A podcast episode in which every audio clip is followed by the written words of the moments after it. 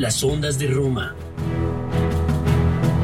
Un podcast de la Universidad Sergio Arboleda.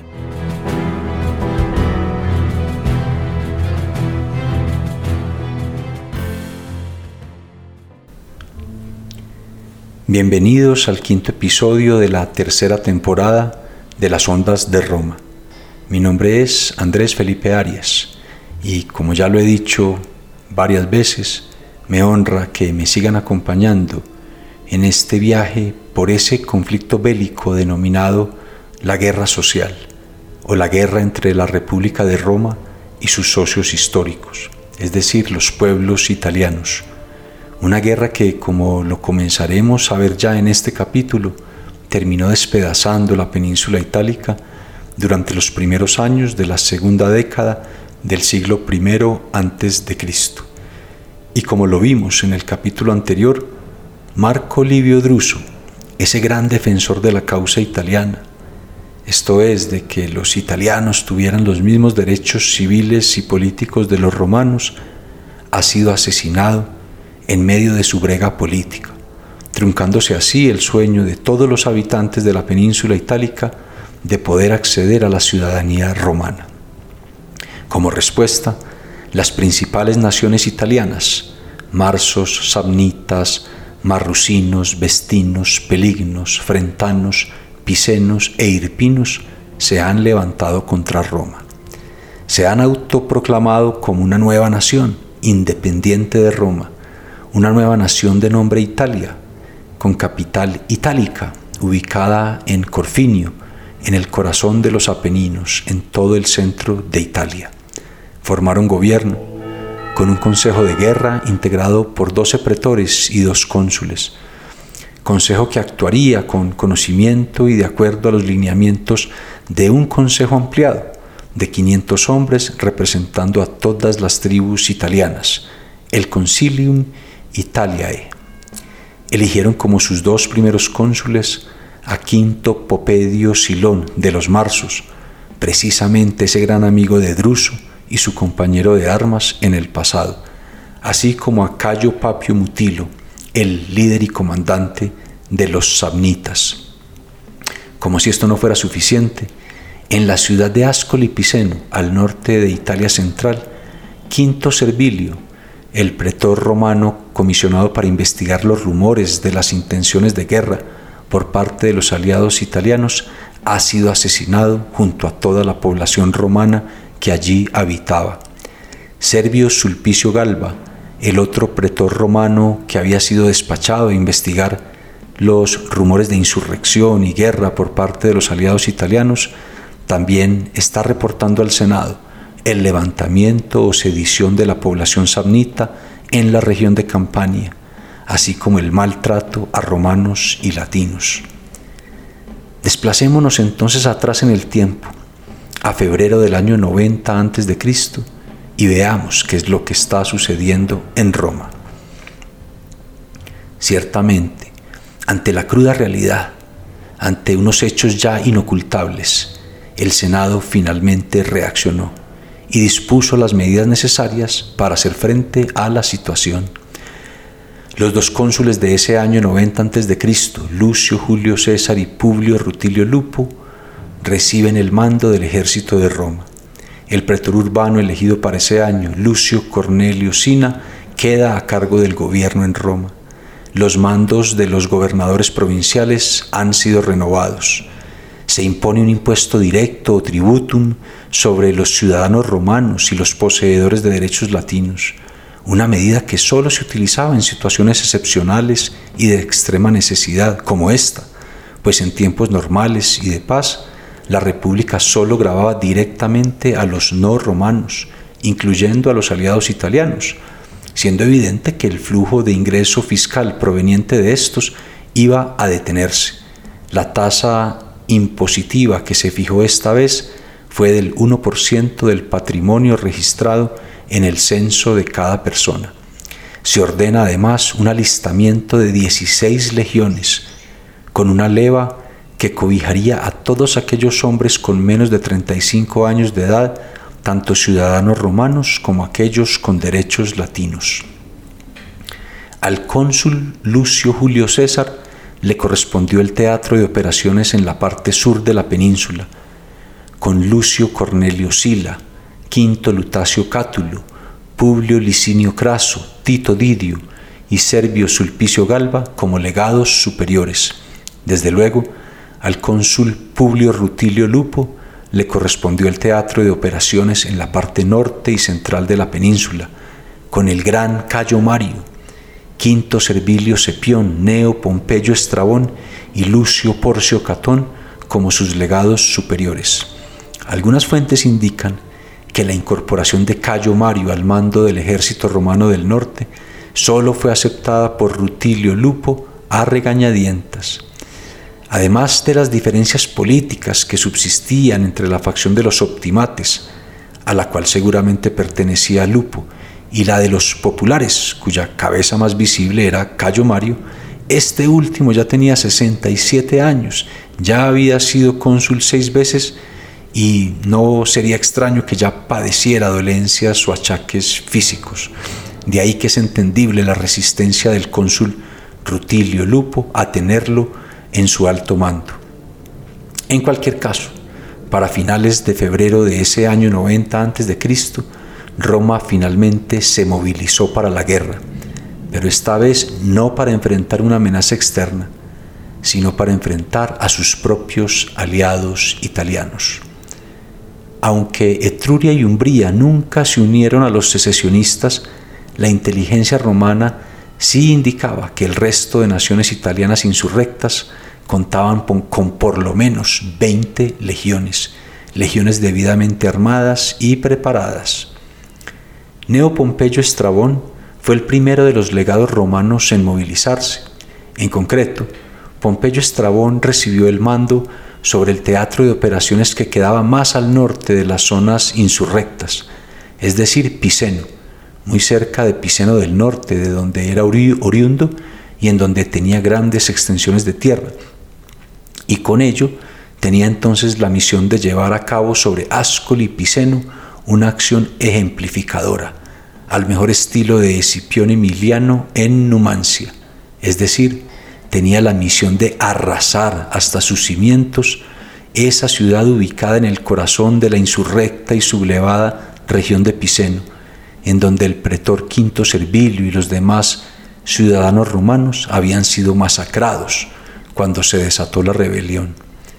Pues bien, para mediados de abril de ese año 90 a.C., Pompeyo, con cuatro legiones, ya avanzaba desde Singulum, en Piceno del norte, esta es la actual Singoli, hasta Oasia, en dirección a Ascoli Piceno, para sitiar la ciudad y luego proceder a destruirla. Sin embargo, cuando cruzaba el río Tena, Pompeyo fue emboscado por seis legiones de picenos, al mando de Cayo Vidalicio y como si esto no fuera suficiente, Tito Lafrenio, con dos legiones de vestinos, y Publio Vetio Escatón, con dos legiones de marsos, alcanzaron a llegar a reforzar el pie de fuerza italiano en medio del combate. A pesar de la inferioridad numérica, Pompeyo logró maniobrar, de maniobrar muy bien a la defensiva y refugiarse junto a su ejército, prácticamente intacto, en la ciudad costera de Firmum Picenum, esta es la actual Fermo, una colonia en ese momento con derechos latinos y leal a Roma. Tito Lafrenio fue el encargado de quedarse allí y tenderle sitio a Pompeyo en este lugar, pero este, es decir, Pompeyo, atrincherado en esta ciudad leal a Roma, con acceso al mar y con parte de la flota romana del Adriático, ahora a su disposición, sin duda estaba en capacidad de aguantar. Trasladémonos ahora al teatro de operaciones en el sur. Allí, el cónsul italiano Cayo Papio Mutilo se movilizó con seis legiones y le tendió sitio a la ciudad de Aesernia, esta es la actual Isernia, otra colonia con derechos latinos que estaba ubicada en pleno territorio samnita. Mutilo instaló allí dos legiones para el asedio y avanzó con las otras cuatro hacia Campania, es decir, hacia territorio romano enemigo. Cuando la noticia del avance de Mutilo llegó al mando romano en el sur, el cónsul Lucio César, que estaba acantonado con su ejército en la ciudad de Capua, emprendió inmediatamente una movilización hacia Isernia para auxiliar la ciudad con dos de sus legiones, pero ya era muy tarde. La mayoría de aldeas y asentamientos en la región central de Campania, en los alrededores del río Volturno, ya se habían levantado y sublevado también contra Roma. Más aún, el área ya estaba plagada de legiones italianas. Así las cosas, cuando Lucio César avanzó hacia Isernia, se topó con Publio Betio Escatón y sus dos legiones de Marsos, destacamento que, como vimos, había sido uno de los que enfrentó a Pompeyo en el río Tena. Lastimosamente para Roma, el cónsul Lucio César y sus legiones fueron derrotadas. Así pues, Lucio César decidió replegarse hacia Teanum Sidicinum, este es el actual Teano, dejando dos mil hombres, la mayoría veteranos de guerra, caídos en el campo de batalla. Como era de esperarse, las ciudades del sur de Campania también se rebelaron contra Roma y adoptaron la causa italiana. Así lo hicieron, por ejemplo, las ciudades de Benafrum, la actual Benafro, y Nola, que hoy lleva el mismo nombre. Esta última, es decir, Nola, eh, recibió dos mil legionarios romanos junto a su pretor Lucio Postumio, pero allí fueron arrestados y hechos prisioneros por la misma población. Luego, los apulos, los lucanos y los venusinos, quienes, recordémoslo, no habían hecho parte del acuerdo de secesión en, Corfinio o en Itálica, también se levantaron contra Roma y tomaron la causa italiana. En el teatro de operaciones del centro de la península las cosas no iban mejor para Roma. A finales de mayo de ese año 90 a.C., el cónsul Publio Rutilio Lupo, quien ostentaba el mando supremo de los ejércitos romanos del centro y norte de la península y quien estaba acantonado en Carseoli, cuyas ruinas hoy están unos 70 kilómetros al este de Roma, le ordenó al pretor Cayo Perperna que avanzara con dos legiones hacia territorio marzo y se acuartelara en la ciudad de Alba Fusentia, hoy llamada Alba Fusens, cuyas ruinas están al pie del monte Belino, ciudad que permanecía fiel a Roma y debía ser protegida. Resulta que Perperna y sus dos legiones tuvieron que atravesar un paso montañoso de la Vía Valeria a unos cuatro mil pies de altura y cuya nieve, a pesar de haber entrado ya la primavera, no se había derretido. La impericia o imprudencia de Perperna condujo a que sus hombres no desplegaran suficientes puestos de guardia en los puntos más altos del trecho montañoso que debían atravesar. Y pues bien, justo cuando las dos legiones romanas pasaban por un punto encauzado entre profundos barrancos, cuatro legiones de pelignos al mando de Publio Prasencio descendieron sobre ellas la derrota romana fue absoluta. Cuatro mil hombres cayeron en combate y otros seis mil terminaron huyendo, incluido el propio legatus Perperna, dejando tirado atrás todo su armamento, sus víveres y su material de intendencia para botín del enemigo. El cónsul Lupo, desde Carseoli, despejó a Perperna del mando y lo despachó a Roma en deshonor. El mando romano optó entonces por iniciar una nueva operación en las calendas de junio, esto es el primero de junio, esta vez avanzando sobre territorio marzo desde el norte y dividiendo el ejército en dos columnas, de dos legiones cada una. La primera iría al mando del propio Publio Rutilio Lupo y la segunda al mando del mismísimo Cayo Mario. Ambas columnas debían cruzar el río Belino en dos puntos diferentes, Mario utilizando un puente al norte y Lupo un puente al sur. Así pues, el 12 de junio, Mario alcanzó el punto por el cual debía cruzar el río Belino y se dispuso a atravesarlo muy temprano en la mañana. Mientras su tropa cruzaba, Mario y sus hombres alcanzaron a divisar algunos cuerpos que venían flotando en el río. Eran soldados romanos. Resulta que el día anterior el 11 de junio del año 90 a.C., el mismísimo cónsul Publio Rutilio Lupo y sus dos legiones romanas habían sido masacradas por Publio Vetio Escatón y sus dos legiones de marsos. En efecto, gracias a información de inteligencia de los marsos, Escatón había dispuesto observadores en la cresta de la cadena montañosa que iba paralela a la margen oriental del río, y con ello pudo seguir todos los movimientos de las dos columnas romanas mientras éstas avanzaban por el margen occidental del río en dirección norte desde Carseoli. Entretanto, levantó un campamento precisamente entre los dos puentes que el ejército romano pretendía utilizar para cruzar. Cuando fue informado que la mitad del ejército romano, es decir, la columna del cónsul Lupo, comenzaba a cruzar el puente ubicado más al sur y que sus mandos, al permitir la indisciplina de la tropa, estaban cometiendo todos los errores habidos y por haber, Escatón se preparó para atacar. Una vez la mayor parte del pie de fuerza romano había terminado de cruzar el puente y merodeaba en desorden, las dos legiones de Marsos los sorprendieron. Todo esto sucedió hacia el final de la tarde y lo que siguió fue prácticamente una masacre. Ocho mil soldados romanos murieron ese día. Otros dos mil legionarios escaparon porque alcanzaron a huir despojándose de todo su equipo y corriendo en dirección a Carseoli. El mismo cónsul Publio Rutilio Lupo y su legatus Marco Valerio Mesala también murieron, un desastre demoledor para Roma. Sin embargo, Escatón se confió y cometió su propio error. En vez de replegarse con sus tropas hacia la protección del campamento que ya había levantado, optó por pernoctar en el sitio del combate, con la idea de madrugar al día siguiente a recoger y organizar todo lo que había dejado el enemigo, a despojar los cadáveres de sus indumentarias y su armamento y luego proceder a incinerar los cuerpos. Como se lo habrán imaginado, el gran Cayo Mario no se quedó quieto cuando descubrió en la mañana del 12 de junio y desde su posición ubicada al norte del lugar del enfrentamiento lo que le había sucedido a las dos legiones de Lupo.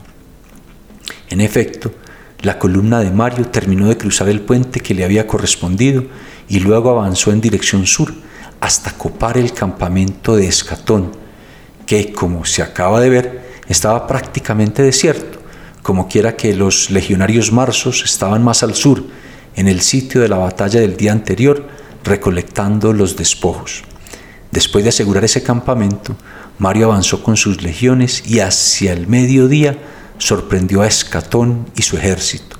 Los marsos se vieron obligados a huir hacia las montañas, pero dejando atrás dos mil hombres caídos en combate. Desde luego, Mario despachó hacia Roma los cuerpos del cónsul Lupo y de su legatus Mesala, en medio de un cortejo fúnebre escoltado por una unidad de caballería. El cortejo también llevaba para el Senado una carta con el tétrico y funesto relato de lo sucedido. Como era de esperarse, el impacto en Roma fue demoledor. El pánico se apoderó de la ciudad. Sin duda, un cónsul romano caído en combate en un enfrentamiento, en un enfrentamiento tan cerca de Roma era un crudo golpe de realidad. De hecho, los romanos comenzaron a preguntarse si era posible que Roma perdiera la guerra frente a la coalición italiana. Peor aún, cuando el otro cónsul Lucio Julio César fue enterado de la muerte de Lupo, inmediatamente envió un despacho al Senado informando que estaba sumamente ocupado y enredado en operaciones militares en Campania y por tanto que no podría regresar a Roma para celebrar los comicios que permitieran elegir un cónsul sufectus, es decir, un cónsul que reemplazara al difunto Lupo. Por lo tanto, el Senado le entregó a Cayo Mario y a Quinto Servilio Cepión el mando conjunto supremo del ejército en el centro y norte de Italia, es decir, en el teatro de operaciones que le hubiera correspondido al otro cónsul. Mario quedó al mando de tres legiones, las cuales se ubicó en el campamento que le había arrebatado a Escatón. Cepión, con dos legiones bastante diezmadas, se acantonó en la ciudad de Varia, unos 45 kilómetros al este de Roma. Para empeorar las cosas, durante el mes de julio, el propio Cepión cayó presa de un engaño de Silón, el comandante Marzo, ese cónsul italiano y quien fuera, como lo vimos en episodios anteriores, el entrañable amigo de Druso. Resulta que Silón se presentó ante el campamento de Cepión en Varia, con intenciones de entregarse y pidiendo protección. Su aparente motivo parecía sensato. Argumentó que sabía que la causa italiana estaba perdida, es decir, que para la coalición de naciones italianas sería imposible derrotar a Roma. Es más, Silón anunció que estaba dispuesto a conducir a Cepión hasta la ubicación del ejército marzo y como prenda de seguridad dejar como rehenes a sus dos pequeños hijos. Cepión picó el anzuelo, se dejó orientar de Silón y avanzó con una columna de hombres hacia la supuesta ubicación del ejército marzo. Una vez estaban a una distancia considerable del campamento, el ejército marzo, como lo habrán anticipado, emboscó la columna romana y la aniquiló completamente. Desde luego, Cepión también murió. Así las cosas, el mando único del Teatro de Operaciones del Norte y Centro de Italia quedó en manos del gran Cayo Mario. Pero retornemos por un momento al Teatro de Operaciones del Sur de la península, en donde las cosas iban cada vez peor. Cayo Vidalicio ya dominaba toda la región de Apulia sin haber derramado sangre. Ciudades como Larinum, la actual Larino, Teanum Apulum, Luceria, la actual Lucera, Ausculum Apulum, el actual Ascoli Satriano, se habían unido a la causa italiana y peor aún, sus hombres se ofrecían por miles para engrosar las legiones insurrectas. Hacia la costa tirrena, también se habían levantado contra Roma el puerto fluvial de Pompeya, la misma que sería destruida por el Vesubio, así como los puertos marítimos de Estavia, seis kilómetros al sur de Pompeya, Salerno, Sorrento y Herculano, destruido también por el Vesubio cuyas ruinas están muy cerca de las de Pompeya. Todo esto le permitió al cónsul italiano Cayo Papio Mutilo establecer una armada propia para la causa italiana y atacar los puertos que, como Neápolis, la actual Nápoles, permanecieron leales a Roma. Para colmo de males, todas las ciudades que ya se habían rebelado contra Roma ejecutaron a los ciudadanos romanos que allí vivían. Adicionalmente, en la ciudad de Nola, Cayo Papio Mutilo le dio la opción de salvar sus vidas a esos dos mil soldados romanos que habían sido arrestados y que permanecían como rehenes de la ciudad. Pero para ello debían renunciar a Roma y unirse a las legiones italianas. Dicho y hecho, dos mil legionarios romanos se pasaron al bando italiano salvando su vida. Los únicos que no se rindieron fueron su comandante, el pretor Lucio Postumio, sus centuriones y los tribunos militares, quienes fueron efectivamente ejecutados. En suma, para el verano del año 90 a.C., toda la península itálica, desde el norte de Campania hacia el sur, era ya territorio italiano.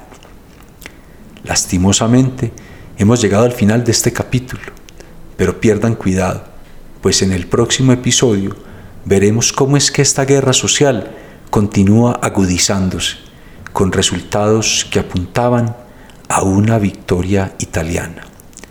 Mi nombre es Andrés Felipe Arias y esto es Las Ondas de Roma.